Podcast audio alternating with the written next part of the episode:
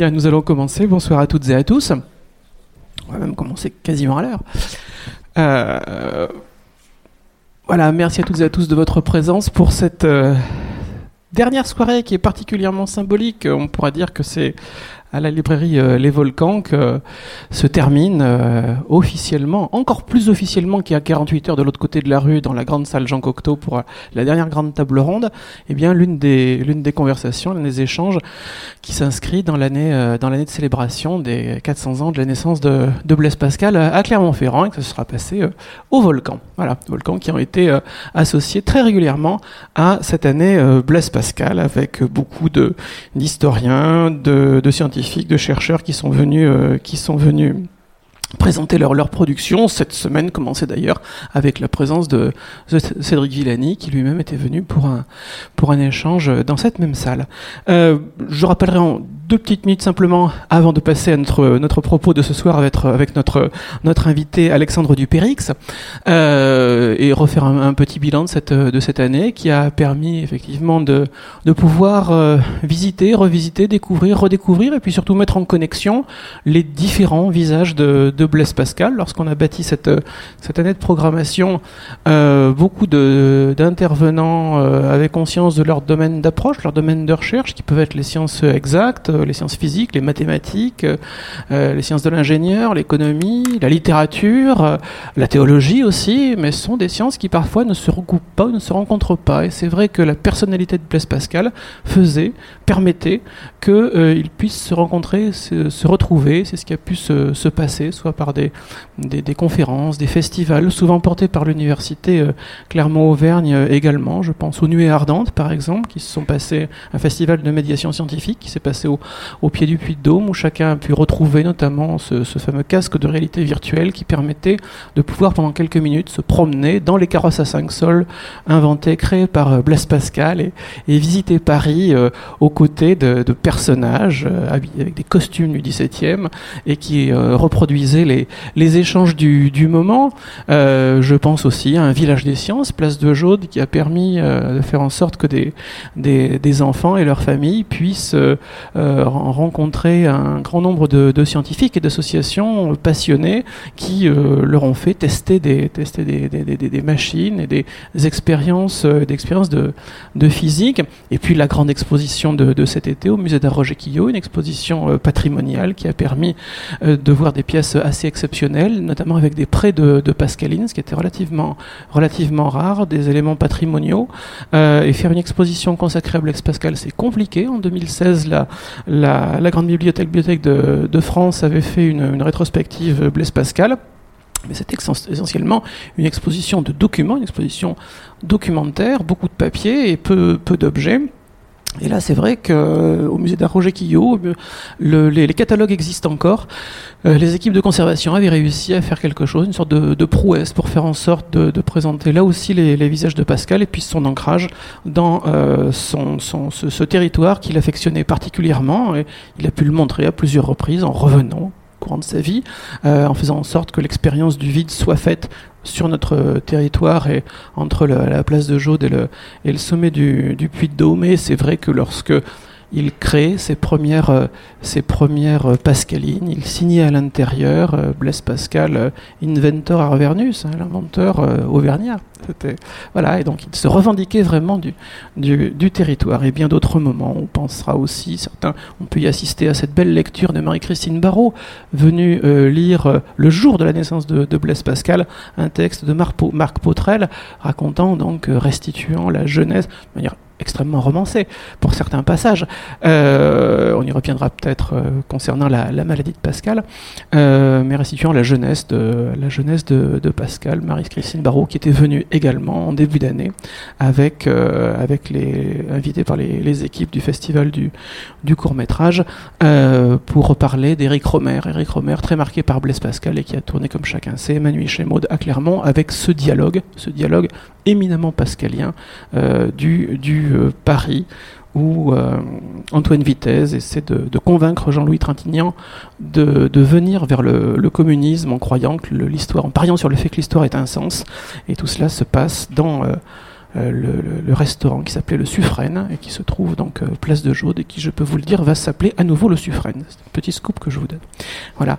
année qui avait bien commencé effectivement par une grande, une grande conférence de Cédric Villani qui avait ouvert l'année racontant l'enfance de, de, Pascal aussi avec un titre particulier Papa je veux faire des maths. Papa je veux faire des maths. Rappelant le fait que le père de Pascal avait, avait empêché son fils de venir vers la science mathématique trop tôt, préférant assurer ses humanités avant pour venir ensuite vers cette science si, euh, si particulière. Et cette première euh, manifestation s'était faite avec euh, l'aide et avec le concours de l'association des anciens du lycée Blaise Pascal, dont je salue le président qui est présent parmi nous, et, avec l'aide aussi du lycée Blaise Pascal qui a accueilli beaucoup de conférences cette année. Donc ce soir, nous, nous terminons avec euh, en invité euh, Alexandre Dupérix, qui est professeur des universités, professeur d'histoire euh, d'histoire des idées, après l'avoir été à la Sorbonne, il est maintenant à, Paris 8, Saint-Denis, spécialiste de la littérature allemande, et qui nous a proposé ce, ce sujet ce sujet massif, ce sujet ambitieux. Euh, mais bon, cette semaine, c'est la semaine de la densité hein, pour le propos pascalien. La table ronde Pascal et les Juifs était tout de même apportée également, avec le, grand Raman France euh, notamment, et Jean-Robert Armogat, Laurence Plasnet et, Cédric Villani euh, également. Et voilà, donc Camus, Nietzsche, Pascal, l'idée est de voir comment, au travers des textes, en, mobilisant les textes et en revenant vers la, la lettre de chacun, imaginer les respirations, connexions, inspirations qui peuvent exister entre ces trois auteurs. Donc, euh, euh, Alexandre, vous avez la, parole et puis nous pourrons euh, échanger et avec la salle également, qui à tout moment peut aussi poser des, questions et venir dans, l'échange. Merci en tout cas de votre présence. Merci Guillaume. donc c'est bon, le micro fonctionne bien? Oui, parfait. Merci Guillaume, merci à Olivier, merci à la librairie des volcans de me faire le, m'accorder ce grand plaisir et cet honneur de, participer à cette année de commémoration. Alors comme Guillaume vient de vous le, préciser, je ne suis pas spécialiste de Pascal, je suis plutôt spécialiste de philosophie allemande. Et justement, étant spécialiste de philosophie allemande, et notamment de Nietzsche, euh, je lisais du Nietzsche et je voyais qu'il y avait pas mal d'occurrences de Pascal, euh, ce qui passe relativement inaperçu en général. Et puis, euh, au printemps, euh, je lis un essai euh, d'un collègue, Gilbert Merliot, absolument fascinant sur Camus et Nietzsche. Alors vous savez peut-être que, que Camus était un grand lecteur de Nietzsche, qu'il s'est beaucoup inspiré de la philosophie de Nietzsche, tout en la critiquant par ailleurs. vous connaissez peut-être cette, cette anecdote touchante. dans sa sacoche qu'on a trouvée dans, dans, la voiture accidentée au moment de sa mort, il y avait le manuscrit du premier homme, et puis il y avait un, exemplaire du Gai Savoir de Nietzsche. Euh, autre anecdote, il avait une photo de Nietzsche chez lui. Et il avait prêté, euh, il raconte ça, on voit ça dans sa correspondance avec le poète René Char, il avait prêté à René Char. Et dans leur correspondance, il parle de cette photo de Nietzsche. Alors ça, c'est le côté euh, anecdotique. sur le fond, la philosophie de Nietzsche a nourri abondamment la réflexion de Camus. Et je lis cet essai, et là encore, beaucoup de références à Pascal, indirect, euh, chez Nietzsche et chez Camus. Et puis, de manière informelle, avec Olivier euh, et, vous, Guillaume, on discute de l'année Pascal au printemps ici. Et puis, je dis, mais tiens, on pourrait peut-être faire euh, une petite exposé sur Nietzsche et Camus, lecteurs de Pascal. Et c'est parti. Et c'est pour ça que je suis là euh, ce soir euh, devant vous. J'ai essayé de faire une petite synthèse, en fait. Alors évidemment, euh, qui n'est pas du tout exhaustive, une petite synthèse de, de tout ce que ces auteurs ont en commun et de tout ce que Nietzsche et Camus ont pris chez Pascal. alors, de fait, Pascal les a accompagnés pendant toute leur production. Euh, chez Nietzsche, on trouve plus de 130 occurrences disséminées dans son œuvre, euh, de 1873 à 1888 pour être précis. Euh, il se trouve que toutes les œuvres de Nietzsche sont numérisées. Vous allez sur Internet, sur un site qui s'appelle Nietzsche Source, vous avez toutes les œuvres, sa correspondance, ses, fragments posthumes. Et ce qui est très très utile, c'est qu'il y a un moteur de recherche, donc vous pouvez rentrer par exemple Pascal, et tout de suite, vous avez toutes les occurrences, qui permet effectivement de les, comptabiliser. concrètement, euh, c'est essentiellement dans Humain trop humain, une œuvre de 1878, dans Aurore 1881, et dans une euh, ribambelle de fragments posthumes, c'est-à-dire des, petites phrases qu'il a écrites, qu'il n'a pas publiées, qui ont été publiées euh, après sa mort, que Pascal intervient le plus souvent. Pour ce qui est de, de Camus, euh, le repérage est un peu plus difficile. Il y a des références euh, dispersées euh, dans toute son œuvre. la première référence, c'est dans son ce qu'on appellerait aujourd'hui peut-être un master, hein, son diplôme d'études secondaires qu'il a écrit sur Plotin et Saint-Augustin et où il parle aussi de Pascal. La dernière occurrence est certainement une interview qu'il a donnée quelques mois avant sa mort, en 59, où il dit tout ce qu'il doit à Pascal, euh, que Pascal a été euh, très important dans sa formation intellectuelle, euh, de même que Nietzsche, de même que Molière. Il cite Molière, bon, c'est un homme de théâtre, bien sûr, Camus. Et puis vous avez dans ces carnets, qui sont un peu le, correspondant des fragments posthumes de Nietzsche, hein, ces carnets, ces notations qu'il a, qu'il a faites pendant toute, toute sa vie, qui accompagnaient l'élaboration de ses livres, vous avez aussi beaucoup de références à Pascal. Euh, ce qui frappe quand on lit euh, ces références, c'est l'admiration en fait, l'admiration que tous les deux ont pour euh, Pascal. Je, vous lis ces quelques extraits. Ekeomo d'abord. Au fond, c'est un petit nombre de Français anciens que je reviens sans cesse, dit Nietzsche.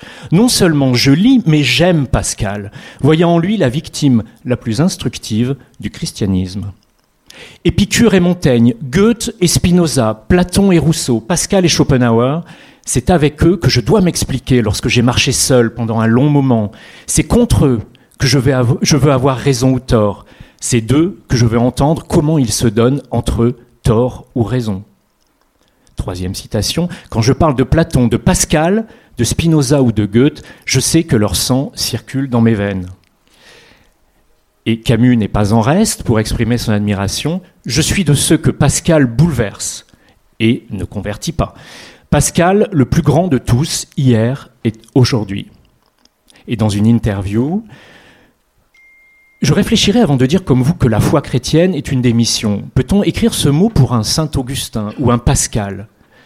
L'honnêteté consiste à juger une doctrine par ses sommets, non par ses sous-produits.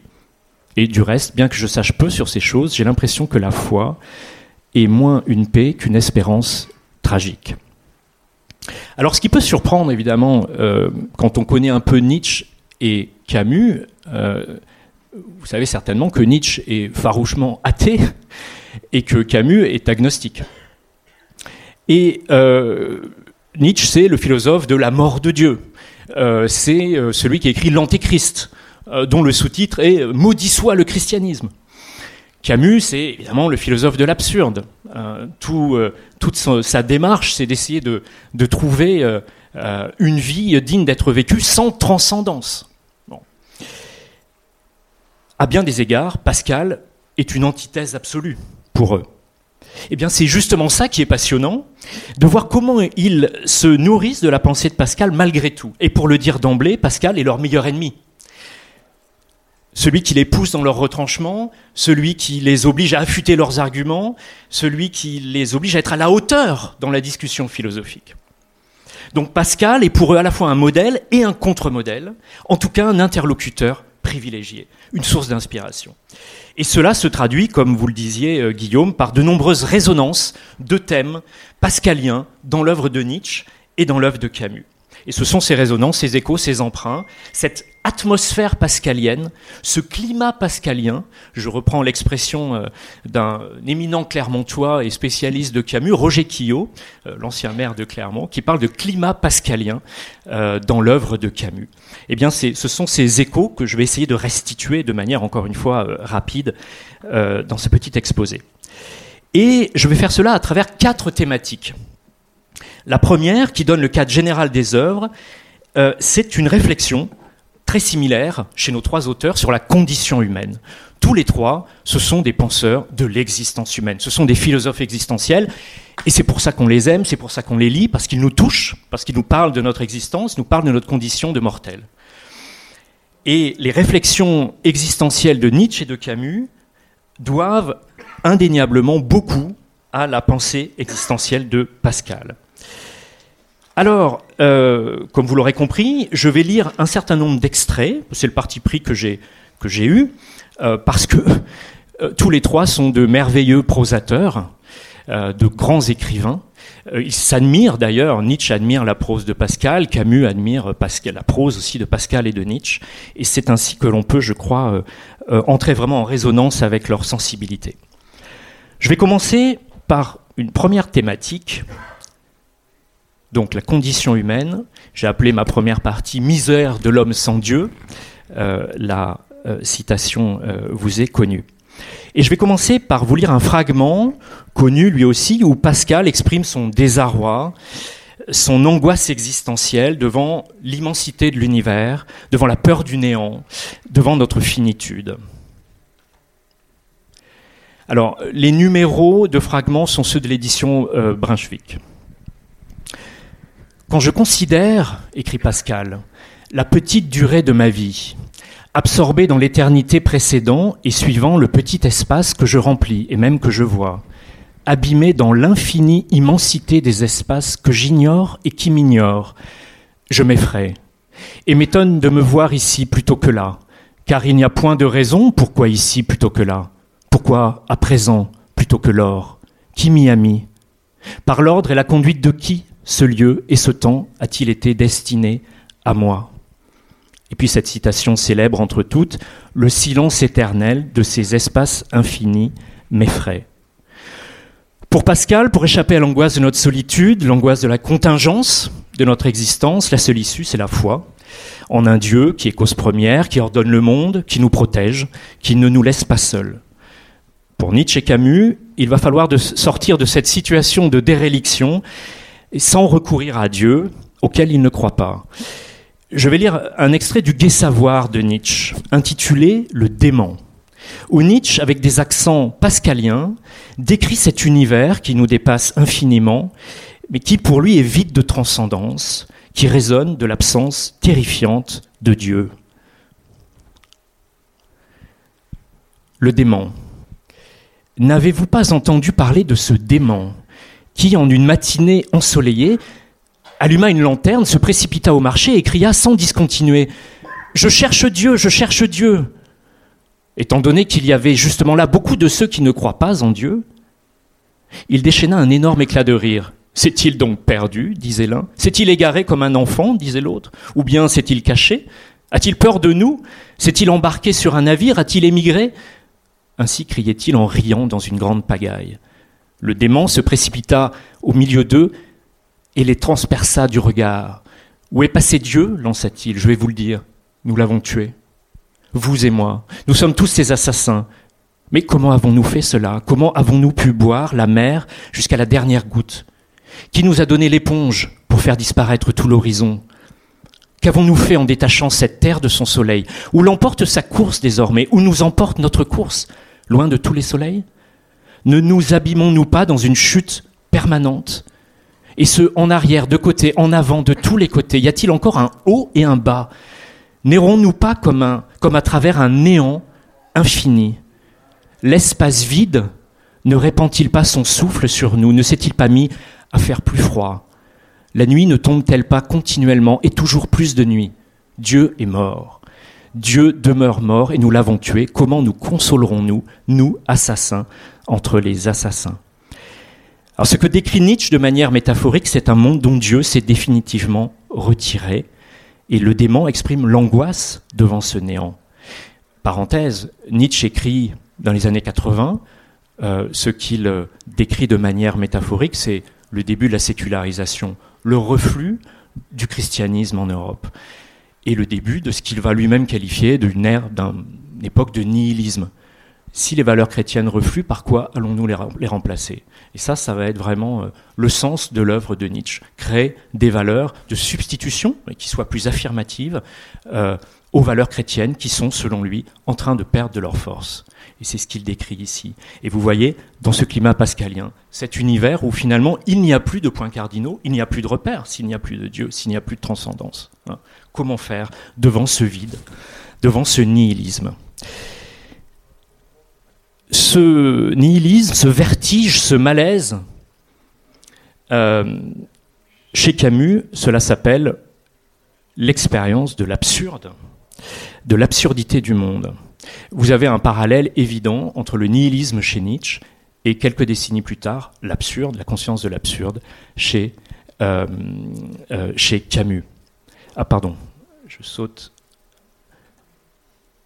Alors là, citation plus courte, et vous, allez reconnaître aussi quelques accents pascaliens. L'absurde naît de cette confrontation entre l'appel humain et le silence déraisonnable du monde. Extrait du mythe de Sisyphe.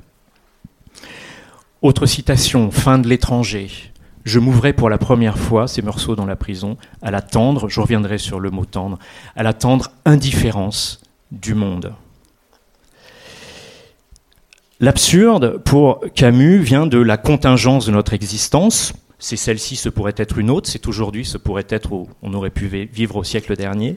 Et aussi, donc, il le dit, de l'indifférence du monde. Il n'y a pas d'empathie de l'univers vis-à-vis de notre petite existence, il n'y a pas de Dieu, de regard enveloppant, protecteur, rassurant.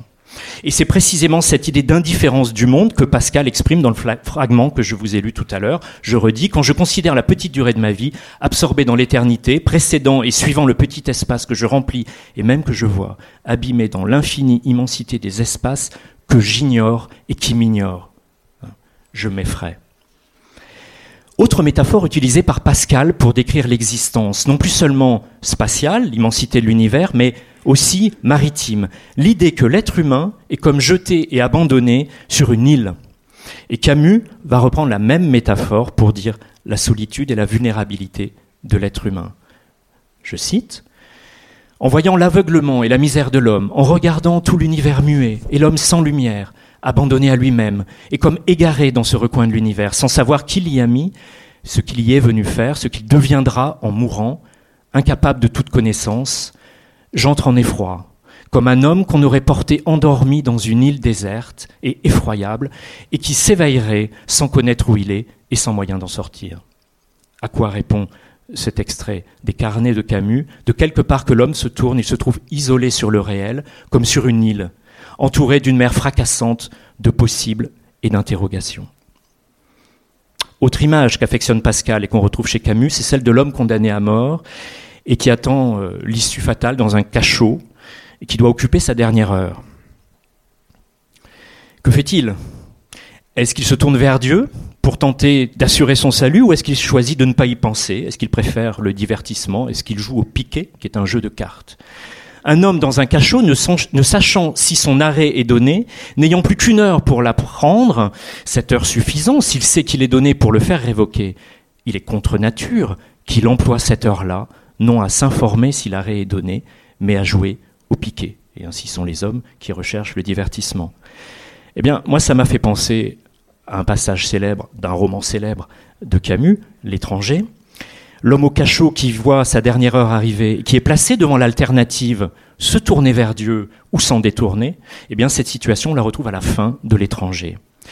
Meursault, vous savez, le personnage principal qui a tué un arabe sur la plage, est condamné à mort. Il vit ses derniers jours, ses dernières heures, et il reçoit la visite d'un aumônier qui essaie de le convaincre de trouver réconfort en Dieu. Voici la scène. L'aumônier a détourné les yeux, et toujours sans changer de position, m'a demandé si je ne parlais pas ainsi par excès de désespoir. Je lui ai que je n'étais pas désespéré, j'avais seulement peur, c'était bien naturel. Dieu vous aiderait alors, a-t-il remarqué. Tous ceux que j'ai connus dans votre cas se retournaient vers lui. J'ai reconnu que c'était leur droit, cela prouvait aussi qu'ils en avaient le temps. Quant à moi, je ne voulais pas qu'on m'aidât, et justement le temps me manquait pour m'intéresser à ce qui ne m'intéressait pas. Cette dernière heure, ce n'est pas l'heure euh, de se tourner vers Dieu pour Meursault. Deuxième passage, l'aumônier n'était même pas sûr d'être en vie puisqu'il vivait comme un mort. Moi j'avais l'air d'avoir les mains vides, mais j'étais sûr de moi, sûr de tout, plus sûr que lui, sûr de ma vie et de cette mort qui allait venir. Oui, je n'avais que cela, mais du moins je tenais cette vérité autant qu'elle me tenait. J'avais eu raison, j'avais encore raison, j'avais toujours raison. J'avais vécu de telle façon, j'aurais pu vivre de telle autre, toujours cette contingence. J'avais fait ceci et je n'avais pas fait cela. Je n'avais pas fait telle chose alors que j'avais fait cette autre. Et après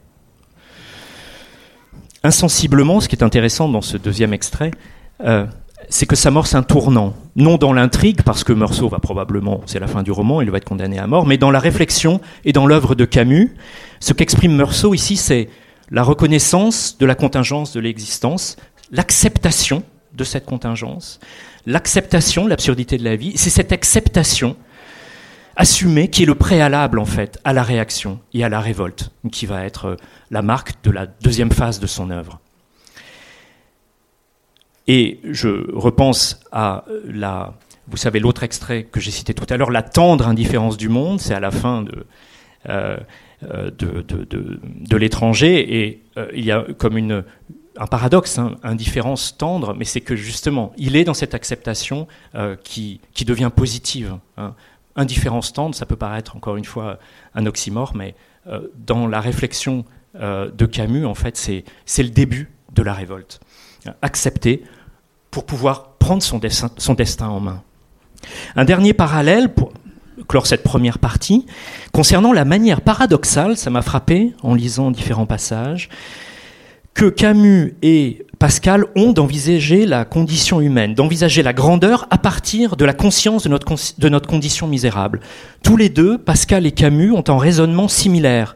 Partons de notre condition misérables, ayons conscience de cette condition, et le fait d'en avoir conscience, c'est précisément ce qui nous permet de nous élever au-dessus. Vous allez voir avec ces exemples. Misère et grandeur de l'homme. La grandeur de l'homme est grande en ce qu'il se connaît misérable. Un arbre ne se connaît pas misérable.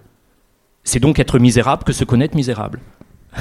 Mais c'est être grand que de connaître qu'on est misérable. Toutes ces misères-là, même pardon, toutes ces misères-là même prouvent sa grandeur. Ce sont misères de grand seigneur, misères d'un roi dépossédé. Alors là, il y a l'image de, l'homme qu'a Pascal, hein, le roi dépossédé. Bon, c'est l'homme d'après la chute. Hein. Euh, il a la nostalgie, évidemment, euh, de la perfection humaine qui était en accord avec la divinité. Et puis, euh, il y a la chute, et nous courons, nous sommes nostalgiques éternellement après cette perfection. Parenthèse, moi j'ai pensé aussi euh, à Sisyphe. Alors évidemment, Pascal ne pense pas à Sisyphe quand il parle de ça, mais rétrospectivement, ce roi dépossédé, Sisyphe était roi de Corinthe. Il a été puni par les dieux, et puis après, il, est, il déchoit hein, d'une certaine manière. Eh bien, malgré tout, il va falloir qu'il prenne son destin en main. Camus, vous voyez, je parlais de ce paradoxe, partir de la, de la misère pour, pour la dépasser en en prenant conscience. Je continue à croire que ce monde n'a pas de sens supérieur mais je sais que quelque chose en lui a du sens, et c'est l'homme, parce qu'il est le seul être à exiger d'en avoir. Une sorte de paradoxe, en fait, mais qui euh, euh, nous offre notre dignité. Hein. Prendre conscience du fait que notre vie n'a pas de sens, c'est précisément euh, le privilège de l'être humain. Et c'est ce qui fait son unicité, unicité ça, je, vois que est-ce qu'il est frais Est-ce qu'il est frais aussi On peut rappeler aussi, je recherchais la citation très très connue, que tous les malheurs de l'homme viennent d'une seule chose qui ne peut pas, qui est de ne pas euh, savoir euh, demeurer au repos euh, dans une chambre et se retrouver confronté à lui-même et à Dieu également, sur le même, même effroi en fait. On est saisi par le même effroi. Absolument, absolument. Et c'est malgré tout de réfléchir à notre condition qui nous permet, de, encore une fois, de, de passer à un stade supérieur de, bah, de, réflexion et d'humanité, hein, de, de, conscience de notre, et qui est réel de, toute éternité, euh, puisqu'à à peine trois ans, quand nous étions en, plein Covid, euh, sur certains plateaux de télévision, après avoir euh, interrogé les médecins, interrogé les, spécialistes des, virus, on a commencé à interroger aussi les, philosophes qui ont expliqué aussi que le fait que beaucoup de, personnes étaient dans des états psychologiques extrêmement complexes du fait du confinement, et la citation de Pascal est une des premières citations qui est, qui est revenue, qui a été mise en avant. Donc on a convoqué Pascal à ce moment-là pour expliquer justement des, comportements extrêmes à ce moment-là. absolument. Et, et, donc voilà, il nous invite à, nous confronter euh, à nous-mêmes hein, pour. Euh, euh, alors, j'en viens à la deuxième partie. Un thème éminemment pascalien, le pari. Quand on se penche sur les œuvres de Nietzsche et Camus, on s'aperçoit qu'elles placent également en leur cœur l'idée de Paris. Confrontés aux affres de la condition humaine, nos trois penseurs font chacun un pari. Chez Pascal, c'est le pari de la grâce possible, d'une rédemption accordée par Dieu et qui permet de ne pas désespérer. Chez Nietzsche, c'est le pari d'une vie affirmative, digne d'être vécue, une éternité de foi. C'est le thème de l'éternel retour, je vais y revenir. Chez Camus, c'est le pari de la révolte, qui permet de reprendre en main son existence et de lui donner un sens. Alors regardons de plus près. Pari de Pascal tout de même. Examinons donc ce point et disons, Dieu est ou il n'est pas? Vous savez, c'est un dialogue fictif. Hein. Euh, qu'il envisage. Mais de quel côté pencherons-nous? La raison n'y peut rien déterminer. Il y a un chaos infini qui nous sépare. Il se joue un jeu à l'extrémité de, cette distance infinie où il arrivera croix ou pile, face ou pile. Que gagerez-vous? Par raison, vous ne pouvez faire ni l'un ni l'autre. Par raison, vous ne pouvez défendre nul des deux. La raison raisonnante est impuissante à prouver l'existence ou la non-existence de Dieu. Mais il faut parier. On n'a pas le choix. Ce n'est pas volontaire, vous êtes embarqué. C'est la même idée chez Nietzsche et Camus, on n'a pas le choix. Hein. Quel pari on fait sur son existence? Lequel prendrez-vous donc? Votre raison n'est pas plus blessée en choisissant l'un que l'autre, puisqu'il faut nécessairement choisir. Voilà un point vidé. Mais votre béatitude Pesons le gain et la perte en prenant croix que Dieu est. Estimons ces deux cas. Si vous gagnez, vous gagnez tout. Si vous perdez, vous ne perdez rien. Gagez donc qu'il est sans hésiter. Il faut parier, nous sommes embarqués, une alternative à laquelle on n'échappe pas. Et on a, chez nos trois auteurs, la même idée que faire de son existence la réponse à une alternative, justement, a un effet dynamisant et catalyseur. Deuxième citation qui est complémentaire, euh, où il parle justement du calcul des chances, qu'il appelle partie. Hein. Euh, alors vous savez euh, certainement mieux que moi à l'issue de cette année Pascal que c'est un mathématicien qui a justement écrit des choses sur la probabilité. Donc voilà, il se dit tiens, je vais, je vais appliquer. Euh, il transpose. il transpose complètement. voilà, il utilise l'argument du pari, puisque son idée, c'est effectivement d'amener le libertin vers le christianisme. Donc il va utiliser les mêmes mots que le libertin. Donc il les a côtoyés lourdement pendant deux ans après le décès de son père et avant l'entrée de sa sœur dans les ordres. Euh, il a beaucoup d'argent, il a des amis plutôt aisés et qui fréquentent les, les salons de jeu. Il y va, il les voit jouer euh, au dé, aux cartes, mais surtout au dé. Et donc il arrive à établir euh, comment dire, les, occurrences permettant de, de, pouvoir augmenter à partir de, non pas de 24 lancés, mais à partir du 25e, on a une probabilité beaucoup plus importante de faire un double 6. Voilà. Et donc là, il travaille là-dessus et il met ça en forme pour arriver à son triangle arithmétique et créer ce qu'on appellera ensuite les probabilités. Et puis donc bien des années après, voulant amener le libertin et ne le lâchant pas et voulant l'amener vers le christianisme, eh ben, il utilise le même vocabulaire et des références qui peuvent lui parler. Et donc il utilise l'argument du pari, mais euh, je pense que considère Camus et Nietzsche avec beaucoup de mauvaise foi, parce que c'est un pari absurde en fait. Parce qu'une fois qu'on est, effectivement, si on se place dans les cases et si on est embarqué, parce qu'on est embarqué, dès qu'on est, on est embarqué. Donc on sait même pas, il n'y a même pas le choix, même pas le choix. Il fait croire au libertin qu'il a le choix, il ne l'a pas. Euh, mais ensuite, euh, même si on fait le pari de l'existence de Dieu et même s'il existe, ben, il y a aussi la gloire, la, la, grâce, pardon. Et en fait, ça nous donne le droit, on a pu le dire, que de pouvoir frapper à la porte en espérant que Dieu l'ouvre et qu'il le fasse entrer dans l'Élysée, les Champs-Élysées. Euh, alors, une deuxième citation complémentaire. Il faut vivre autrement dans le monde selon ces diverses suppositions. 1 si on pouvait y être toujours, deux, s'il est sûr qu'on n'y sera pas longtemps, et incertain si on y sera une heure. Cette dernière supposition est la nôtre. Donc il nous recommande de vivre en étant conscient que l'éternité n'est pas de ce monde et gagé que nous n'avons plus très longtemps à vivre. Cette conscience d'un temps d'existence limité qu'il faut utiliser au mieux est très vive chez Nietzsche et chez Camus. Mais elle les incite, plutôt que de se tourner vers un monde supranaturel auquel ils ne croient pas, qu'ils estiment illusoire, à investir avec intensité la vie ici-bas.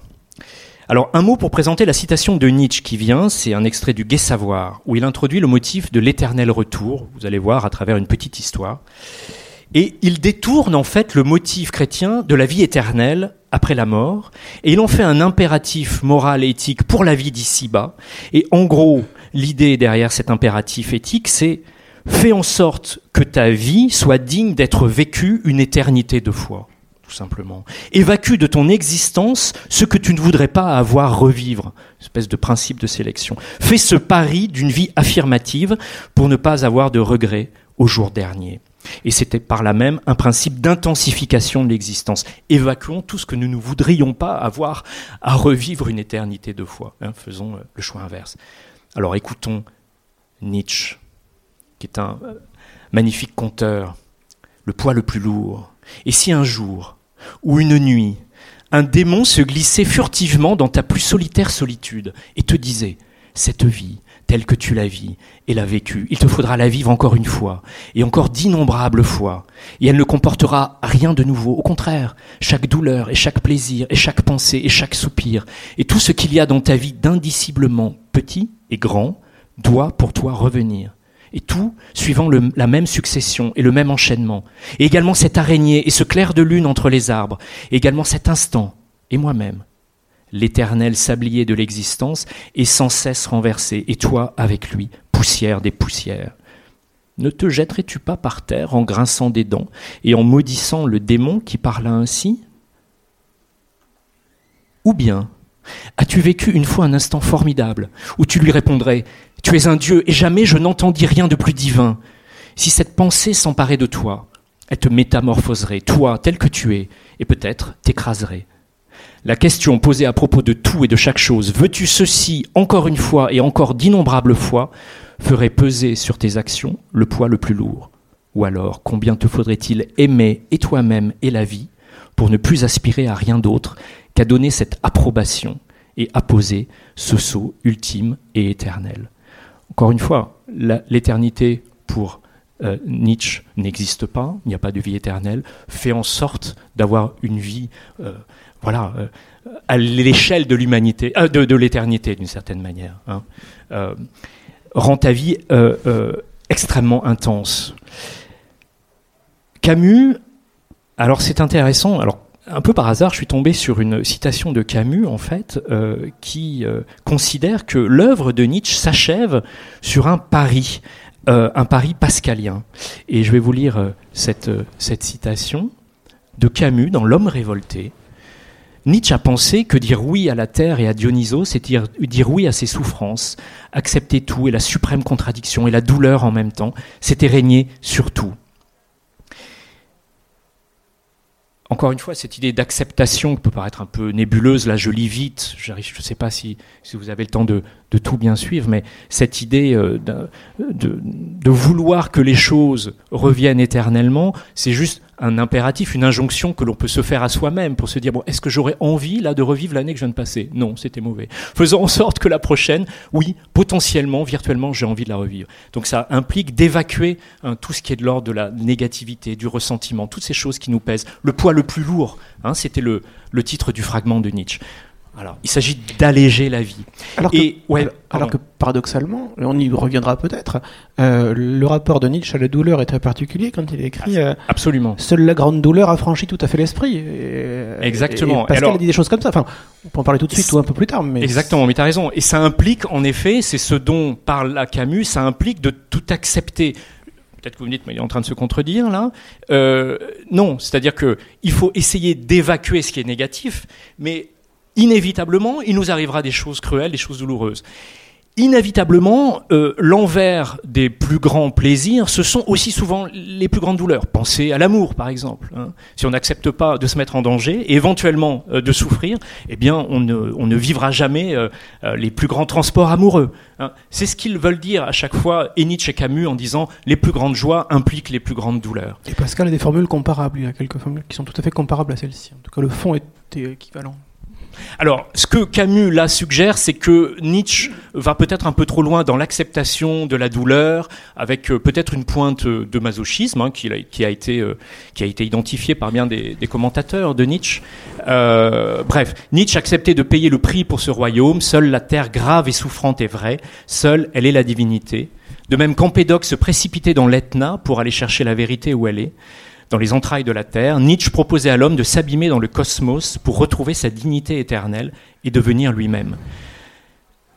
Et devenir lui-même Dionysos. La volonté de puissance, un livre qu'en réalité Nietzsche n'a pas écrit, mais je, pas, euh, m'étendre là maintenant, s'achève ainsi comme les pensées de Pascal, par un, euh, à quoi elle fait si souvent penser, par un pari.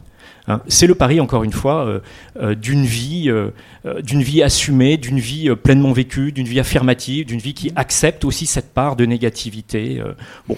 Et, pour, Nietzsche, on peut le rapprocher du, du dolorisme du haut Moyen Âge aussi, cette espèce de alors, euh, je, il y a une forme de dolorisme. Je, suis d'accord. Hein. Ouais, il y a une forme de dolorisme. C'est pas forcément. Ouais. Que, que Camus n'a pas. Euh, Camus est quand même un peu plus euh, dans la.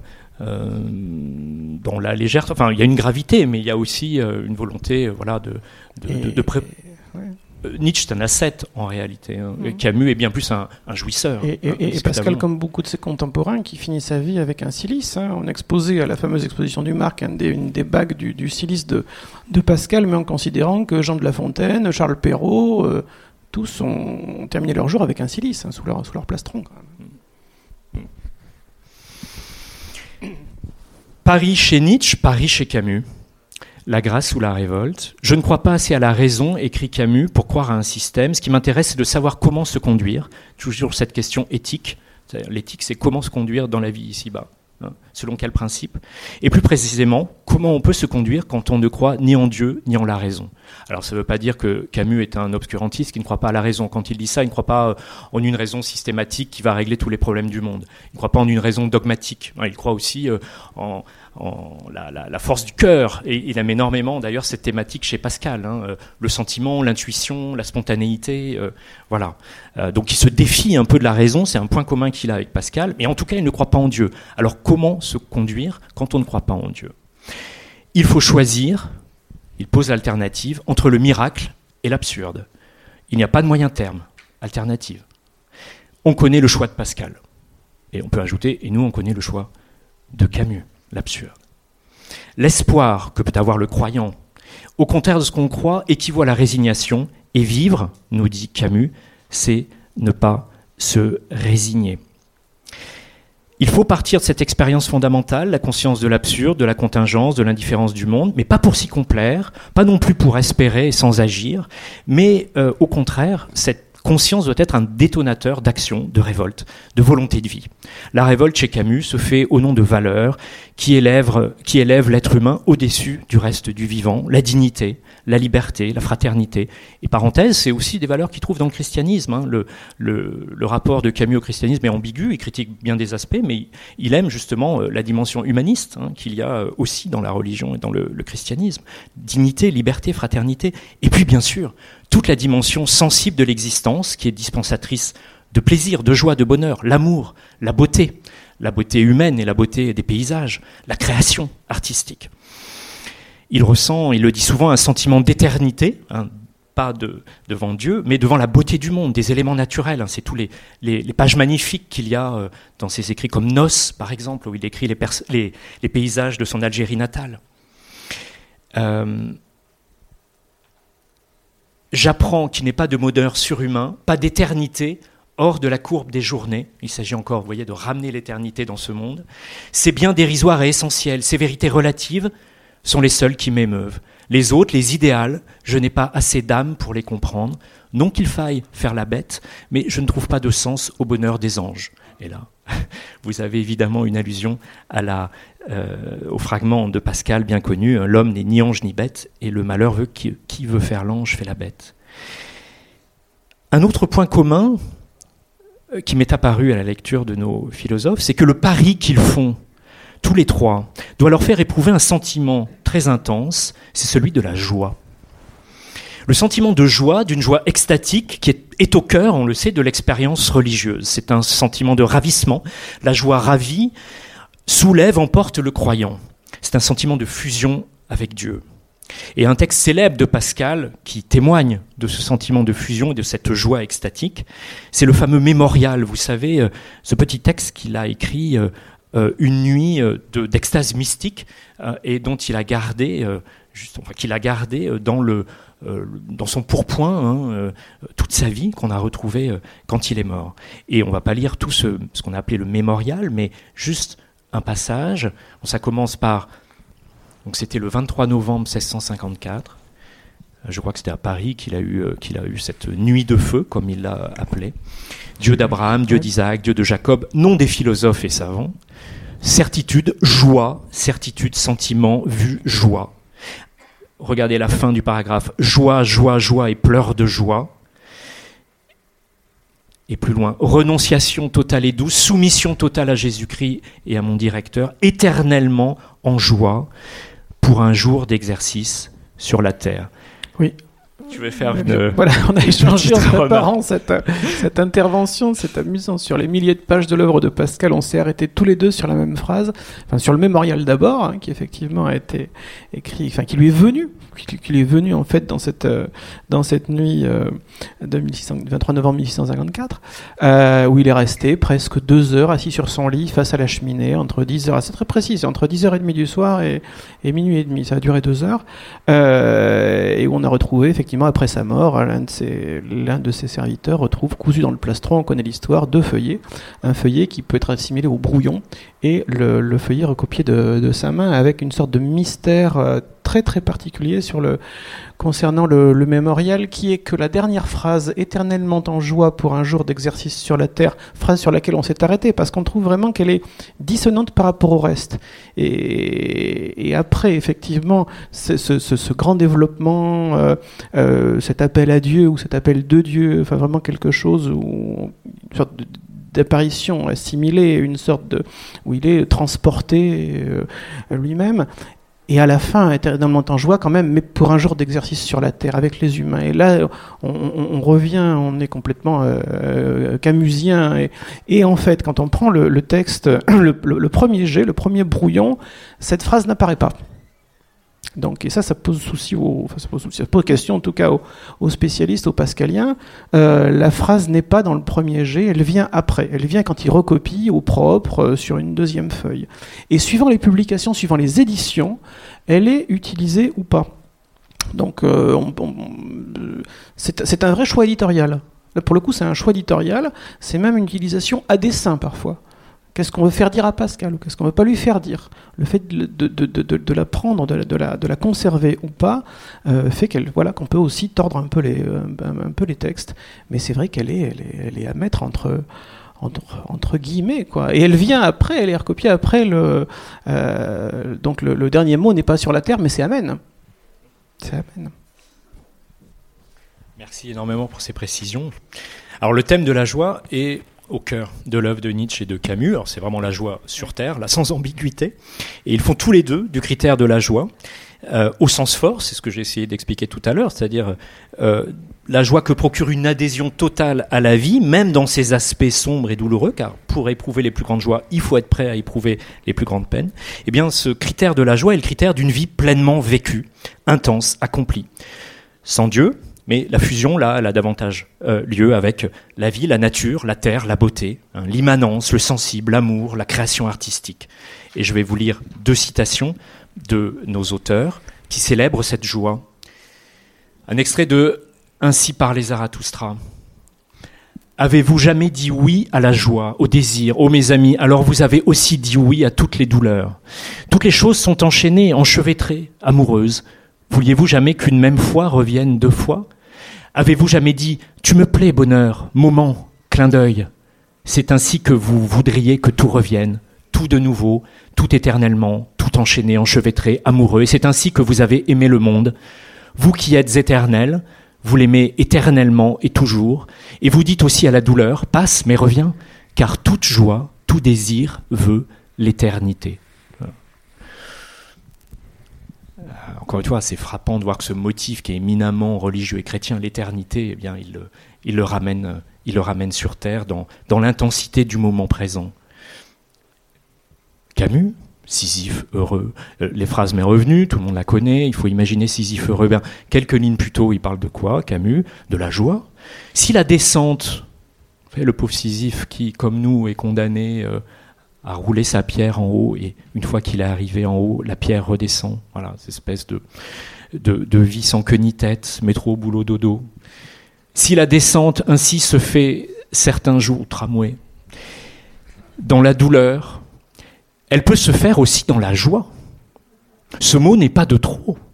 Toute la joie silencieuse de Sisyphe est là. Son destin lui appartient. Cet univers désormais sans maître ne lui paraît ni stérile ni futile. Chacun des grains de cette pierre, chaque éclat minéral de cette montagne pleine de nuit, à lui seul forme un monde. La lutte elle-même vers les sommets suffit à remplir un cœur d'homme. Il faut imaginer Sisyphe heureux. Euh, je passe à ma troisième petite partie. Ce sera un peu plus rapide, je pense, les deux dernières. Ça va toujours? Nous sommes intéressés jusqu'à présent euh, au questionnement existentiel et éthique qui traverse euh, l'œuvre de nos trois penseurs. On a essayé de voir quelques échos, résonances, réseaux d'images. Je voudrais évoquer euh, ici un autre aspect très important où l'on peut aussi entrevoir des affinités profondes entre nos trois penseurs. C'est Pascal moraliste, Pascal psychologue, peintre de l'âme et de la psyché humaine. Dans ce domaine également, il y a un legs important hein, de Pascal euh, auprès de, Nietzsche et Camus, et en particulier, je trouve, auprès de Nietzsche. Nietzsche euh, est un grand lecteur des moralistes français. Montaigne, euh, La Rochefoucauld, Chamfort, Pascal. Euh, il passe l'année ou une partie de l'année 1878 à Sorrente en Italie avec plusieurs amis et lisent le soir à la veillée justement les moralistes français. Et euh, ça l'inspire énormément, et sur le fond et sur la forme. Et à partir de là, il va publier plusieurs recueils de fragments, d'aphorismes, en s'inspirant justement de la forme des moralistes.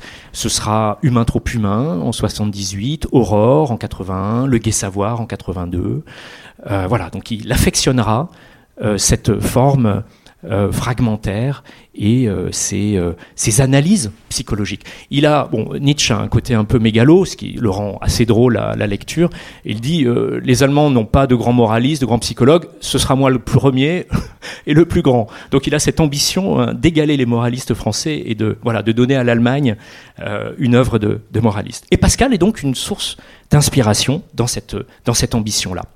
Il aime euh, notamment euh, la manière dont Pascal renverse les perspectives, montre que derrière le désintéressement, il y a souvent un intérêt personnel, derrière l'altruisme, il y a souvent de l'égoïsme et de la vanité.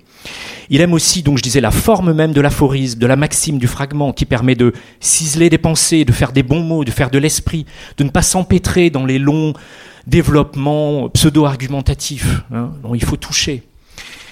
Euh, et puis, détail intéressant, il considère que Pascal, en tant que chrétien, un regard sur la nature humaine particulièrement acéré, car, dit-il, c'est une âme tourmentée, il a mauvaise conscience, donc au fond, il est plus profond dans ses analyses. Il sait mieux que d'autres les stratégies de refoulement, de dissimulation dont l'être humain est capable. Hein. il considère que Pascal, au fond, est plus profond dans ses analyses que que Épictète, euh, tous les, Grecs qu'il chérit par ailleurs. Alors donnons quelques, juste quelques exemples, hein, des thèmes traités par Pascal et qui résonnent chez Nietzsche, chez Camus, mais chez Nietzsche en particulier. Alors c'est l'idée de la relativité des jugements moraux, voilà, ce que l'on pense de bien, de mal, de juste, d'injuste, qui dépend en fait en général du lieu et de l'espace euh, duquel ils sont euh, proférés. Je vais vous lire un fragment très célèbre, donc du moins une phrase est très célèbre, de Pascal. Relativité de la justice. 3 degrés d'élévation du pôle renversent toute la jurisprudence. Un méridien décide la vérité. En peu d'années de possession, les lois fondamentales changent, le droit à ses époques. L'entrée de Saturne au Lion nous marque l'origine d'un tel crime. Plaisante justice qu'une rivière borne, vérité en deçà des Pyrénées, erreur au-delà. Hein. cette relativité géographique, en fait, hein, de nos jugements du juste et de l'injuste, du bien et du mal il a quand même euh, cette conscience de la relativité de ce que d'autres pourraient penser en termes d'absolu. Il y a un bien et un mal. Pascal, euh, hein, il a cette, euh, cette, conscience de la relativité et ça plaît évidemment éminemment à Nietzsche. L'idée que le bien et mal, le juste et l'injuste soient conditionnés historiquement et culturellement, c'est au cœur de la démarche philosophique de Nietzsche, hein, qui reconstruit dans sa philosophie l'histoire de nos préjugés moraux. Il écrit par exemple la généalogie de la morale, montrer que le bien et le mal ne sont pas des entités immuables, hein, qu'elles sont conditionnées par une culture, par une histoire, etc. Une autre manière d'aborder cette question de la relativité des coutumes et des jugements, c'est de parler de perspective. Il n'y a pas de vérité, il n'y a que des interprétations, dit Nietzsche, qui sont fonction des perspectives sous lesquelles nous envisageons un problème. Il parle, dans sa théorie de la connaissance, Nietzsche, de perspectivismus. C'est vraiment un thème important. Eh bien, ce, ce terme de perspective apparaît chez Pascal, dans une citation que je vais vous lire. Si on est trop jeune, on ne juge pas bien. Trop vieille, de même. Si on n'y songe pas assez, si on y songe trop, on s'entête et on s'en coiffe. Si on considère son ouvrage, ce qu'on vient d'écrire, incontinent après l'avoir fait, on en est encore tout prévenu. Si trop longtemps après, on n'y entre plus. Ainsi les tableaux vus de trop loin et de trop près. Et il n'y a qu'un point indivisible qui soit le véritable lieu. Les autres sont trop près, trop loin, trop haut ou trop bas. La perspective l'assigne dans l'art de la peinture, mais dans la vérité et dans la morale, qui l'assignera hein On nous apprend à regarder un tableau depuis le, euh, la bonne perspective, mais est-ce qu'on a ce point objectif idéal quand il s'agit de juger moralement? Non, selon Pascal. Euh, un autre thème très fréquent chez les moralistes, chez Pascal, celui de l'amour propre, qui est le ressort des actions humaines. Le thème de l'hypocrisie, qui voile nos motifs les plus profonds, qui sont souvent peu glorieux, peu avouables. La nature de l'amour-propre, écrit Pascal, et de ce moi humain, est de n'aimer que soi, et de ne considérer que soi. Ainsi, la vie humaine n'est qu'une illusion perpétuelle. On ne fait que s'entre-tromper et s'entre-flatter. Personne ne parle de nous en notre présence comme il en parle en notre absence. L'homme n'est donc que déguisement, que mensonge et hypocrisie, et en soi-même et à l'égard des autres. Il ne veut donc pas qu'on lui dise la vérité, il évite de la dire aux autres, et toutes ces dispositions, si éloignées de la justice et de la raison, ont une racine naturelle dans son cœur. Une espèce de pessimisme pascalien euh, que l'on retrouve évidemment chez Nietzsche et également chez Camus. On retrouve alors une autre citation, il parle de la duplicité. Cette duplicité de l'homme est si visible qu'il y en a qui ont pensé que nous avions deux âmes. Hein une qui dit une chose et l'autre qui pense l'inverse. On a peut-être deux âmes séparées. C'est pour ça que nous sommes euh, hypocrites et duplices. La pensée de derrière. Exactement. Eh bien, à bien lire Camus, on s'aperçoit qu'il y a aussi euh, ce thème de la duplicité, en particulier dans un récit singulier que vous connaissez probablement, c'est la chute. La chute est la confession d'un certain Jean-Baptiste Clamence, qui se qualifie lui-même, dans une formule paradoxale, de juge pénitent, un peu un oxymore, hein. euh, et c'est pour marquer son ambiguïté, sa duplicité. Il est à la fois juge et pénitent. Il a été avocat à Paris pendant de longues années, un avocat à succès, aimé, adulé, mais dont les succès reposent sur des fonds semblants et sur un secret dont il a honte. Et vous savez peut-être, sans euh, spoiler le récit, qu'un jour il est passé euh, le soir sur un, pardon, un soir sur un pont de Paris et qu'une jeune femme est tombée dans la Seine et qu'il n'est pas euh, aller à son secours. Et il porte ça évidemment comme une tâche indélébile sur sa conscience, et il se moque de lui-même, hein, parce qu'il a euh, tous les dehors de la bienséance, hein, euh, alors qu'il sait qu'il est capable aussi de ne pas venir au secours de quelqu'un qui est en train de se noyer. Une peinture assez pessimiste, un récit, si vous ne l'avez pas lu, que je vous recommande, qui est, qui est fort, sur la duplicité humaine. Et là, petite citation de la chute, Quand je m'occupais d'autrui, dit l'avocat, c'était pure condescendance, en toute liberté, et le mérite entier m'en revenait. Je montais d'un degré dans l'amour que je me portais. Hein, toujours cette ambiguïté. J'aide l'autre, mais c'est pour avoir une meilleure opinion de moi-même. Et puis, euh, pour clore ce troisième petit volet, je voudrais lire deux extraits qui se répondent étonnamment, où Pascal et Camus mettent à nu les ressorts de la vie sociale, le caractère factice de certaines pratiques, de certains rites qui pourtant, auxquels nous, nous donnons crédit et qui nous intimident. Il critique en particulier dans les deux extraits que je vais lire l'institution judiciaire et tout le cérémonial qui l'accompagne et qui ne vise qu'à euh, euh, impressionner notre imagination. Hein, c'est le thème des puissances trompeuses de l'imagination chez Pascal. Imagination. On se croirait chez Molière d'ailleurs, vous allez voir. Nos magistrats, ils sont contemporains ont bien connu ce mystère. Leurs robes rouges, leurs hermines, dont ils s'emmaillotent en chat fourré, les palais où ils jugent, les fleurs de lys, tout cet appareil auguste était fort nécessaire.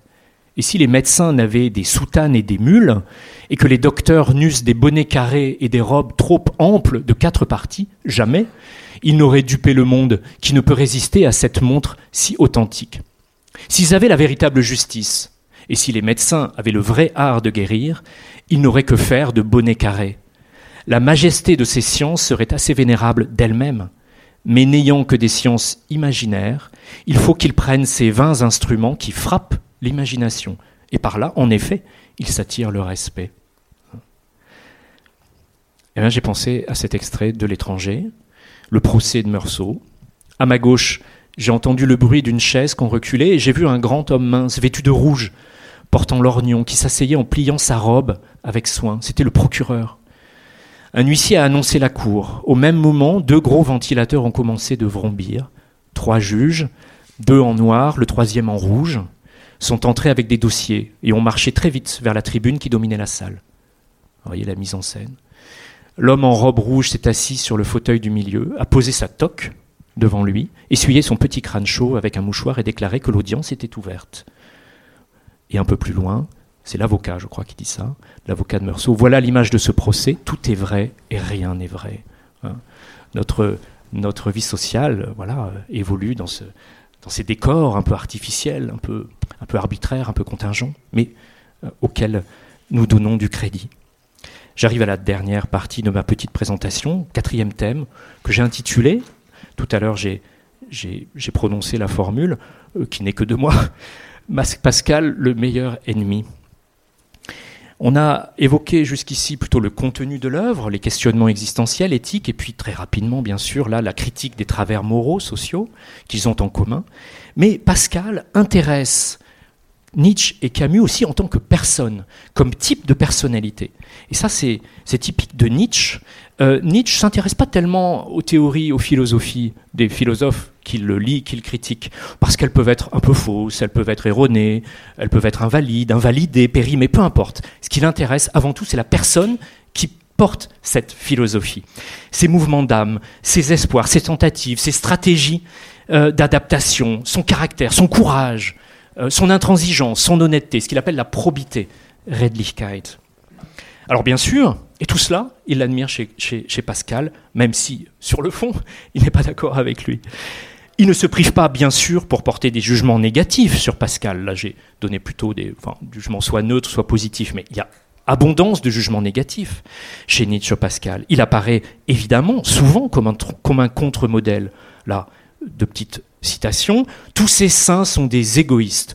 Et comment pourrait-on, alors là on voit l'ironie mordante de Nietzsche, comment pourrait-on ne pas l'être égoïste lorsqu'on est menacé d'aller en enfer? Cela dépasse les forces et la raison de penser aux autres dans une telle situation. Chez Pascal se trouve l'égoïsme le plus profond. Il est obsédé par son salut, donc euh, il ne va pas s'occuper des autres. Ce qui est faux d'ailleurs, hein, quand on connaît la biographie de Pascal.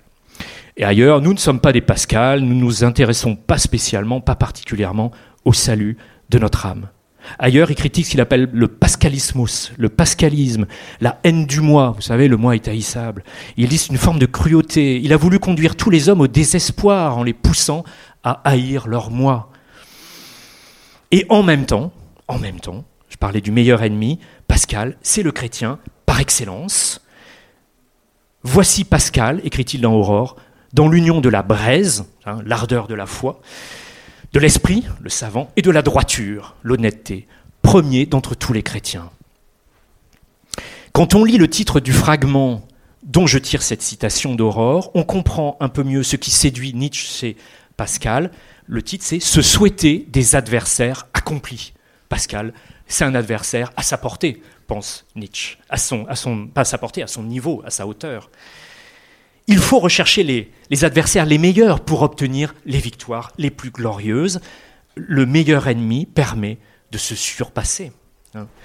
Le fait qu'il soit chrétien et le plus accompli d'entre eux est un défi et pas du tout un problème pour Nietzsche. Cela ne le disqualifie pas du tout. Soit dit en passant, Nietzsche et Camus nourrissent tous les deux un certain mépris pour les athées, comme eux, surtout comme Nietzsche. Camus vous allez le voir, se dit plutôt agnostique, euh, qui pensent être supérieurs aux croyants, mais qui souvent euh, tiennent leur athéisme une espèce de mollesse intellectuelle hein, et d'un complexe de supériorité. Les croyants sont des superstitieux, et nous, les athées, nous avons la science de notre côté.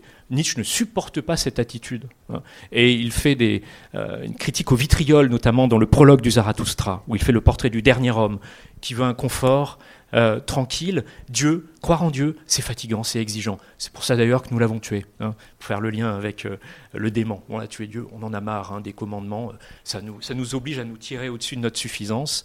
Alors Nietzsche est donc très très critique vis-à-vis d'un certain type d'athéisme. Lui-même est athée, encore une fois, mais voilà. Euh, donc qu'il respecte éminemment un chrétien de la trempe de Pascal, ce n'est pas étonnant. C'est le type d'homme qu'il respecte, pas la croyance en elle-même. Camus, euh, idem, citation, Je ne crois pas en Dieu, mais je ne suis pas athée pour autant. Et d'accord avec Benjamin Constant, je trouve à l'irréligion quelque chose de vulgaire et d'usé, dit Camus. Alors qu'est-ce qu'ils apprécient, qu'est-ce qu'ils estiment chez Pascal? De la hauteur, la dignité, de la noblesse. Nietzsche en particulier apprécie la sincérité de son cœur, la douceur de son ton, de ses mots. Ah, est-ce que j'ai Oh, j'ai plus la. Ah, c'est dommage, je crois que une citation qui a disparu. Excusez-moi. Si, pardon, c'est là, oui, oui, bien sûr. L'entretien de Pascal avec Jésus est plus beau que n'importe quel passage du Nouveau Testament. C'est la douceur la plus mélancolique qui ait jamais été formulée. Plus rien n'a été composé depuis lors sur ce Jésus, raison pour laquelle, après Port-Royal, le christianisme est partout en déclin Il apprécie aussi son absence de ressentiment. Le ressentiment, c'est l'état d'âme le pire pour Nietzsche. Il faut en sortir, il nous rend méchants, il nous rend vindicatifs, il nous rend malheureux. Eh bien, Pascal, écrit-il, promet même de sacrifier sa vengeance à Dieu. Il apprécie, dans un tout autre registre, le courage de polémiste de Pascal, son goût du combat intellectuel, de la joute, pensée au provincial. Nietzsche aime la guerre, mais la guerre intellectuelle. Hein. Euh, notamment dans Eke Homo. Il explique sa stratégie pour attaquer un adversaire, euh, mais de manière essayistique. Donc évidemment, il est comblé par la démarche euh, de Pascal, qui n'hésite pas à aller au combat, qui n'hésite pas à aller ferrailler contre les jésuites. Il apprécie aussi la sincérité de sa foi religieuse et la discipline qu'il s'impose. La grâce qu'il appelle, je l'ai pas mise là, hein, la grâce qu'il appelle est l'effort le plus intense que peut produire la nature humaine. Nietzsche est fasciné par cette tension surhumaine que Pascal met dans sa quête de vérité. Il parle de tension entre la magie, je cite, la magie de la pénombre du christianisme, le côté un peu magique, superstitieux, et l'âme claire et logique de Pascal. Et il aime, avec une pointe de cruauté, observer la torture morale de Pascal qui est déchirée entre foi et science. Il dit er torturt sich, er torturiert sich. Hein, il, utilise le mot torturer, il le germanise, er. Il le voit déchiré entre sa foi et sa raison, entre sa foi de croyant et sa raison de scientifique, oscillant en permanence entre les raisons du cœur et la rationalité, la logique scientifique. Pour Nietzsche, Pascal a l'intuition, c'est Nietzsche qui le dit, d'être dans l'erreur. Il sait au très fond de lui-même que sa foi chrétienne n'est pas compatible avec son esprit scientifique.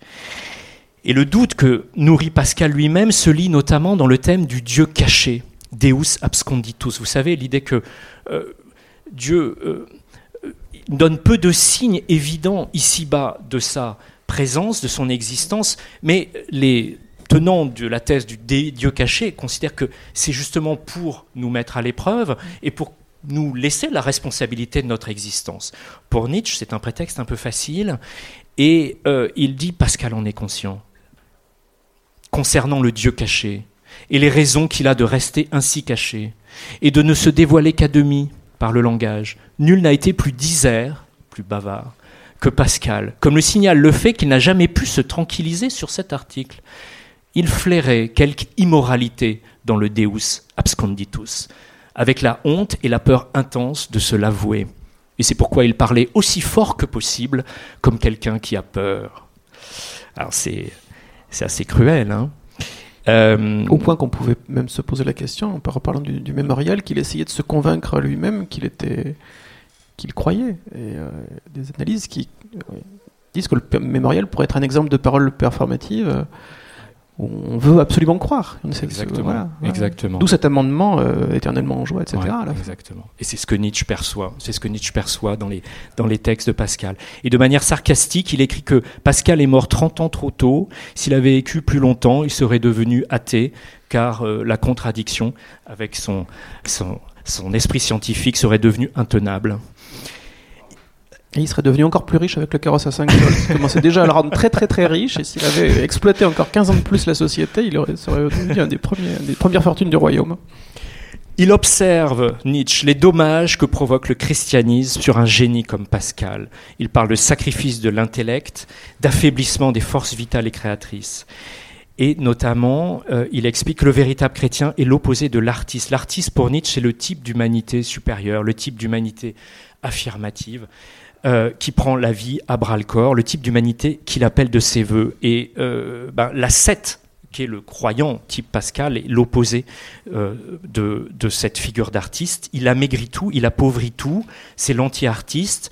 Alors il écrit dans Le crépuscule des idoles, 88, hein, c'est ses derniers écrits, il y va pas de main morte, Nietzsche, à ce moment-là il serait possible d'imaginer un état contraire à l'état artiste qu'il est en train de, qui venait d'évoquer, un caractère spécifiquement anti-artistique de l'instinct, une manière d'être qui appauvrisse les choses, les vide de leur substance, les anémies. Et de fait, l'histoire est riche en semblables anti-artistes, insatiables voraces et affamés de la vie, qui ne peuvent s'empêcher de consommer les choses et de les dévorer, de les décharner. C'est par exemple le cas du vrai chrétien, ainsi Pascal. Un chrétien qui serait également artiste, cela n'existe pas. On laisse euh, cette affirmation dans la bouche de Nietzsche, mais et d'ailleurs Camus, euh, dans une de ses euh, notations des carnets, a cette formule énigmatique, dit Nietzsche, point. Alors on ne sait pas s'il cite Nietzsche, s'il contredit Nietzsche, enfin Nietzsche, on pourrait classer les hommes religieux au premier rang des artistes. Donc il contredit complètement Nietzsche, et on pourrait l'expliquer de la manière suivante. Pour Nietzsche, en fait, Nietzsche qui dit parfois, il dit pas une chose et son contraire, mais euh, selon certaines perspectives, pour reprendre un de ses mots, on peut interpréter les choses en effet différemment. Euh, d'un côté, l'ascète religieux, effectivement, renonce à la vie, euh, et donc c'est l'anti-artiste. il n'est pas dans la création, il est dans, la maladie, hein, pour, Nietzsche. Mais dans d'autres passages, Nietzsche explique que le religieux c'est un fondateur de valeurs en fait. Hein. Vous pouvez être religieux de différentes manières, mais vous pouvez adhérer et développer vous-même des valeurs. Donc vous êtes aussi un créateur. Et donc le, fondateur de religion, typiquement, euh, Nietzsche révère Jésus, comme, comme Camus d'ailleurs révère Jésus. Il révère Jésus, c'est un fondateur, c'est un créateur. Hein. C'est quelqu'un de courageux, c'est quelqu'un qui est dans la révolte. Euh, mais c'est l'héritage de l'enseignement de Jésus qui est trahi selon euh, selon, selon Nietzsche. Euh, j'ai presque fini. Mais Nietzsche dédouane Pascal et accuse, en fait, le christianisme. Euh, le christianisme a livré une guerre à mort contre ce type supérieur d'homme, encore une fois qu'il admire et qu'il révère. Il a vicié la raison même des natures intellectuellement les plus vigoureuses. L'exemple le plus pitoyable, la corruption de Pascal. Voilà. Hein, sa science ne l'a. Il a renoncé à la science pour la foi. Euh, et pour, euh, pour Nietzsche, c'est l'effet euh, nihiliste, annihilant du christianisme. On ne devra jamais pardonner pardon, au christianisme qu'il ait ruiné des hommes tels que Pascal. Le destin de Pascal pour Nietzsche est la démonstration de sa propre thèse que le christianisme vide les plus beaux esprits, les plus grands exemplaires humains de leur force vitale et générateur du nihilisme. C'est le choix de la foi plutôt que de la science. C'est Pascal malade qui ne cherche même plus à se guérir. Il y a une volonté de mort qui l'habite, selon Nietzsche. Je terminerai sur deux citations plus optimistes qui témoignent de l'approche euh, œcuménique de Camus et de sa volonté d'entretenir un dialogue avec toutes les formes de sensibilité et de conviction humaine, pourvu qu'elles soient à la hauteur. Dans ce dialogue, bien sûr, le croyant, et notamment un croyant comme Pascal, a toute sa place. Et finalement, l'expérience de Nietzsche, ajoutée à la nôtre, comme celle de Pascal à celle de Darwin, Caliclès à Platon, restitue tout le registre humain et nous rend à notre patrie. La patrie, je crois que c'est l'humanité. L'espoir de Camus, c'est de maintenir vivant le dialogue entre hommes intègres, sincères et de bonne volonté et de créer du sens collectivement. Le monde a besoin de vrais dialogues, dit-il, devant un parterre de religieux au couvent des dominicains de La Tour-Maubourg en 48. Le monde a besoin de vrais dialogues. il n'y a de dialogue possible qu'entre des gens qui restent ce qu'ils sont et qui parlent vrai. C'est ce qu'il aime chez Pascal. Cela revient à dire que le monde d'aujourd'hui réclame des chrétiens qu'ils restent des chrétiens. Donc l'espoir de Camus, c'est de maintenir vivant ce dialogue entre hommes intègres, sincères, hommes et femmes, de bonne volonté, de créer du sens collectivement. Parce que le sens, évidemment, il se partage. On ne peut pas créer du sens juste pour soi seul. Et la révolte que porte Camus, elle est certes individuelle, mais elle est aussi collective. Elle n'a de sens que parce que nous allons partager et construire du sens collectivement avec, encore une fois, toutes les sensibilités. Et je terminerai sur cette citation euh, de l'homme révolté de Camus. Euh, qui a des accents en fait euh, presque plus cartésiens. Euh, vous allez voir que, que, pascalien. Je me révolte, donc nous sommes.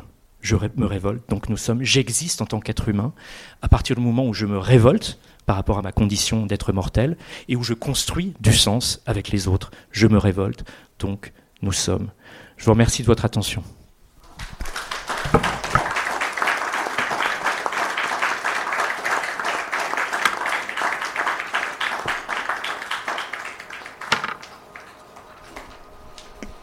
Merci infiniment Alexandre Tupérix pour cette euh, très très brillante euh, confrontation, interaction, mise en dialogue, mise en perspective euh, des, des, œuvres de ces, de ces trois penseurs éminents, qui permet effectivement des, éclairages, des rebondissements tout, à fait, tout à fait étonnants et, parfaitement, parfaitement clairs. donc on va laisser un petit peu reprendre votre souffle et, boire un peu. Voilà.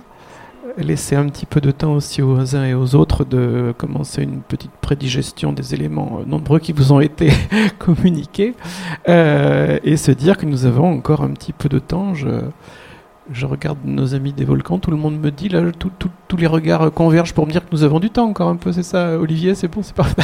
Très bien. Merci Père Noël. Merci qu'à côté du. Voilà. Euh, si vous souhaitez effectivement poser des, poser des, des questions, euh, avant même, on peut peut-être revenir sur deux ou trois petites notions sans entrer forcément dans, dans le concept, mais euh, ça c'est pour faire venir les questions, pour réfléchir aux questions pour laisser un petit peu de temps, euh, pour des, petites correspondances entre, entre Nietzsche, Camus et, Pascal. Nietzsche et Pascal, par exemple, c'est des choses qui sont une sorte de coïncidence en fait euh, un peu troublantes. Euh, heureusement que, les, que l'un et l'autre ont eu leur sœur pour sauver leur œuvre. N'est-ce pas? C'est marrant que vous évoquiez ce, parallèle. je ne je n'y avais pas du tout pensé. Euh, il y a des parallèles biographiques. Hein, qui... Parce que j'explique. Euh, donc Pascal décède, et donc euh, sa seule Gilberte récupère les fragments répartis de manière éparse, comme chacun connaît l'histoire, et elle procède à d'abord un an après à l'écriture de la vie de Monsieur Pascal, donc la biographie de son frère, et puis quelques années plus tard à l'édition des, des, fragments. Et c'est bien la sœur de Nietzsche qui a rassemblé les archives euh, de son frère et qui en a assuré ensuite euh, euh, les confiant à un éditeur pour qu'ensuite il soit analysé. Oui, alors le parallèle est vraiment intéressant. Malheureusement, ça a été assez funeste pour la réception de Nietzsche parce que la sœur euh, de Nietzsche euh, était euh, antisémite, elle était mariée à un antisémite notoire, Nietzsche le détestait, il s'appelait Förster, il est même allé dans un coin d'Amérique du Sud, le Paraguay, ce qui est devenu le Paraguay, pour fonder une colonie arienne dans les années 1890, enfin voilà, genre de, de type fréquentable. ça fait beaucoup de mal à la réputation de Nietzsche. Et euh, par la suite, donc euh, Nietzsche, il, est, il, a perdu la raison en 89, il est mort en 1900. Sa sœur lui a survécu, je crois qu'elle est décédée en 1934. Et en fait, elle a eu tout le temps, effectivement, de s'occuper jalousement euh, des œuvres de son frère. Et c'est elle qui, notamment, a édité le livre qui, pendant longtemps, a été un livre considéré comme de la main de Nietzsche, La volonté de puissance. Hein, Exactement, c'est une reconstruction avec des bouts qui ont été pris à droite et à gauche. Alors je ne connais pas le, pourcentage de textes de Nietzsche, peut-être que la plupart des textes dans, ce, dans cet ouvrage sont de Nietzsche, mais si vous prenez des fragments et que vous les assemblez d'une certaine manière, vous risquez de, euh, de, faire, euh, de faire émerger un sens qui n'était pas forcément celui de, euh, de l'auteur. Par ailleurs, enfin bref, c'est un travail éditorial scandaleux qu'elle a produit, et elle a fait en sorte que son frère soit honoré par les nazis. Euh, le parti nazi est créé en 1920 euh, et euh, elle, a des, elle, a, elle rencontre Hitler qui arrive au pouvoir en 33, etc. Elle a des funérailles nationales en 34. Donc elle a fait en sorte, parce que elle avait, elle avait une sensibilité fasciste, nationale, socialiste, elle fait en sorte en fait que son frère soit honoré par les, idéologues nazis. Donc pour le coup, malheureusement le parallèle qui est intéressant, c'est-à-dire que, mais dans l'histoire en fait de, de éditoriale, factuellement, voilà, sur, éditoriale et, et, d'ailleurs elle a écrit, je crois qu'elle a écrit euh, une biographie aussi de son frère. Les deux. Euh, donc il y a, y a, effectivement un parallèle, mais malheureusement le travail qu'elle a fait a, a, causé beaucoup de temps. Et, Camus cite la volonté de puissance, hein, euh, qui est un ouvrage que les depuis déjà plusieurs décennies, on, tout le monde, les spécialistes sont bien d'accord que on ne, on ne, peut plus euh, considérer que c'est une œuvre de, de Nietzsche. Euh, oui. Ouais. Mais, mais, avec un, un travail non, non, pas équivalent mais comparable de, de Gilberte Pascal qui, lorsqu'elle récupère l'Elias, redécoupe l'Elias, euh, les mélanges. Enfin, on ne sait pas jusqu'à quel point elles n'ont pas été. Mais, mais en tout cas, ce qui, ce qui me vient à l'esprit, effectivement, c'est malgré. Elle avait une grande admiration pour son frère. Sauve, elle sauve les documents. Ça aussi. Les deux avaient une grande admiration, en tout cas une grande dévotion pour, euh, pour leur frère. Mais euh, parlant du biographique, euh, je ne sais plus si, si on l'a évoqué tout à l'heure, c'est la maladie. Euh, oui, voilà, on allait venir là, voilà, ça justement. Non, mais c'était voilà, pour nous amener sur cette question de la, maladie, qui aussi bien pour Nietzsche que pour Pascal, que pour Camus d'ailleurs, que pour Camus aussi, a été un, élément puissant jusqu'à la fin de leur vie, notamment dans leur, alors à la, à la excuse ou, décharge de Pascal ces derniers temps. Alors là, pour le coup, sur les deux dernières années de sa vie, la maladie a pris un, dessus euh, immense sur, lui, au point qu'il ne peut plus travailler du tout. C'est-à-dire qu'il passe son temps perclus euh, de souffrance euh, et de voilà et de voilà et euh, avec un problème à l'estomac important de migraines immenses au point qu'il écrit notamment on le relevait avec Laurence Plasnet sur certaines certaines lettres je ne peux plus je ne peux même plus faire de cheval mais voilà, je ne peux même plus tenir à cheval et faire de cheval. ce qui est étonnant parce qu'en fait, comment dire, euh, on peut pas imaginer euh, Sisyphe heureux, mais euh, on a du mal à imaginer Pascal à cheval. On imagine Pascal effectivement chez lui, dans un, intérieur là, mais Pascal faisant du cheval, non, il l'a fait. Et là, il peut même plus en fait. Donc il est totalement réduit, contraint. Et c'est la même chose, vous parliez de migraine et de modestoma, c'est la, la, même chose pour Nietzsche. Hein. Il est, depuis, depuis ses années d'adolescence, il, est, il est malade.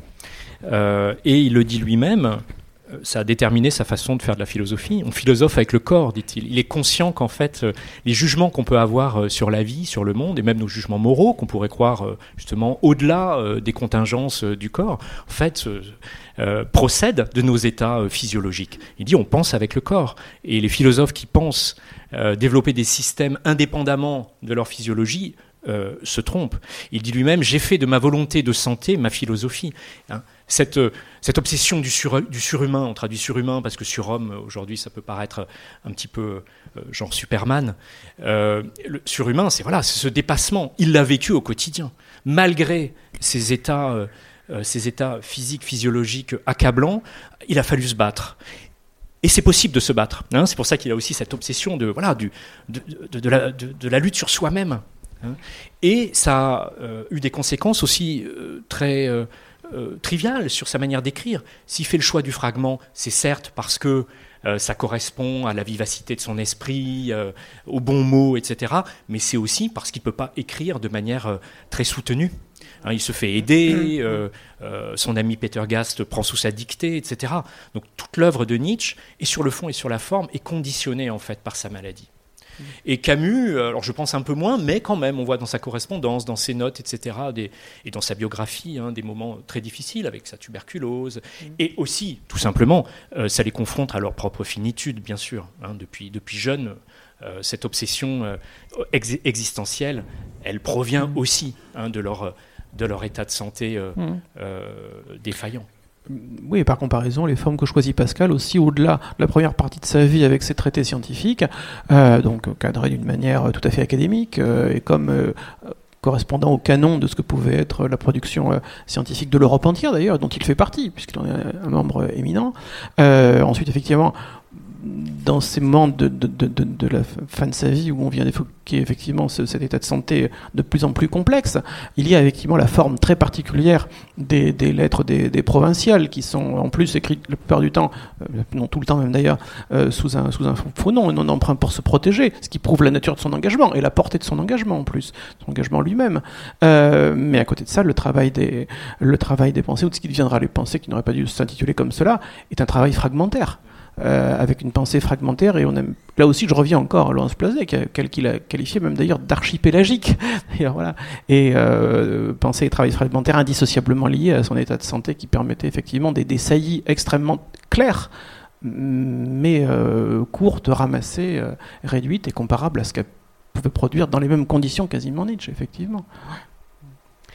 Si nous pouvions revenir peut-être sur aussi euh, ces comparaisons de leur style, tous les deux qui se resserrent, un style qui resserre, qui devient extrêmement précis, tellement efficace. Euh, le travail de, Pascal sur la langue, sur la langue française, sa contribution à l'évolution de la langue française est, tout à fait, euh, tout à fait clair. Là aussi, s'il était, s'il était pas, s'il était mort un peu plus tard, il serait peut-être entré à l'Académie française. Hein. elle était quasiment pas bâtie, elle commençait à se construire. Mais voilà, cette, cette, recherche, et on n'écrira plus le français après, après lui comme on l'écrivait avant lui.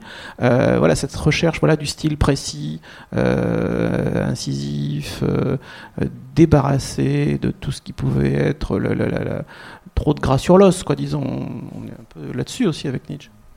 Euh, oui, c'est vrai, c'est vrai. Alors j'ai le sentiment, je connais pas bien Pascal et sa biographie, mais qu'effectivement il y avait un travail, un retravail d'écriture. Chez Nietzsche, j'ai l'impression, il y a évidemment ce souci, souci de la précision, souci de faire mouche, souci de voilà trouver le bon mot, de bien écrire. Euh, il considère aussi que les Allemands écrivent mal. Bon, il s'en prend un peu à tout le monde, Nietzsche, euh, et notamment à ses contemporains. Mais et, il a cette ambition euh, vraiment de euh, de bien écrire et sous tous les formats. Par exemple, il écrit des poèmes aussi. D'ailleurs, une édition en, en, français, une traduction de tous ses poèmes il y a 2-3 ans. Euh, il écrit énormément de poèmes depuis, depuis son jeune âge. Euh, il s'est essayé même à la... C'est moins connu parce que bon, ça a été sans, euh, sans succès. J'entends monsieur qui dit à la musique, c'est vrai, euh, absolument, il aurait aimé être compositeur, il a été un petit peu. Il s'est essayé au théâtre aussi, il y a, il une, une, ébauche d'une pièce qui s'appelle Empédocle. et puis, alors en revanche, je crois qu'il écrivait très vite. Euh, par exemple, le, Zara, le Zarathustra s'écrit en quelques semaines. Le premier livre Zarathustra s'écrit en trois semaines. Je crois qu'il retouchait pas énormément.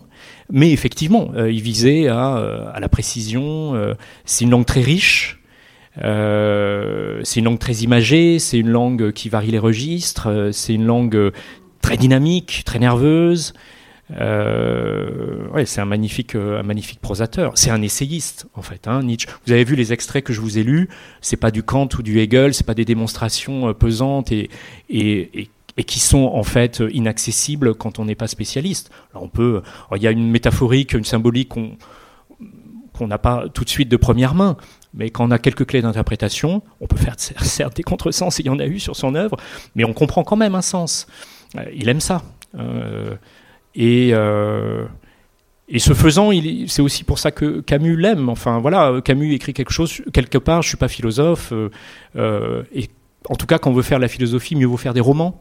Hein, donc il y a cette approche que dire la vie, on y arrive d'autant mieux à travers, à travers des récits, à travers des symboliques. Mais indiscutablement, ce qui les rapproche tous les trois, c'est que ce sont des, des, grands écrivains, des grands écrivains qui nous touchent justement par la grâce de leur plume.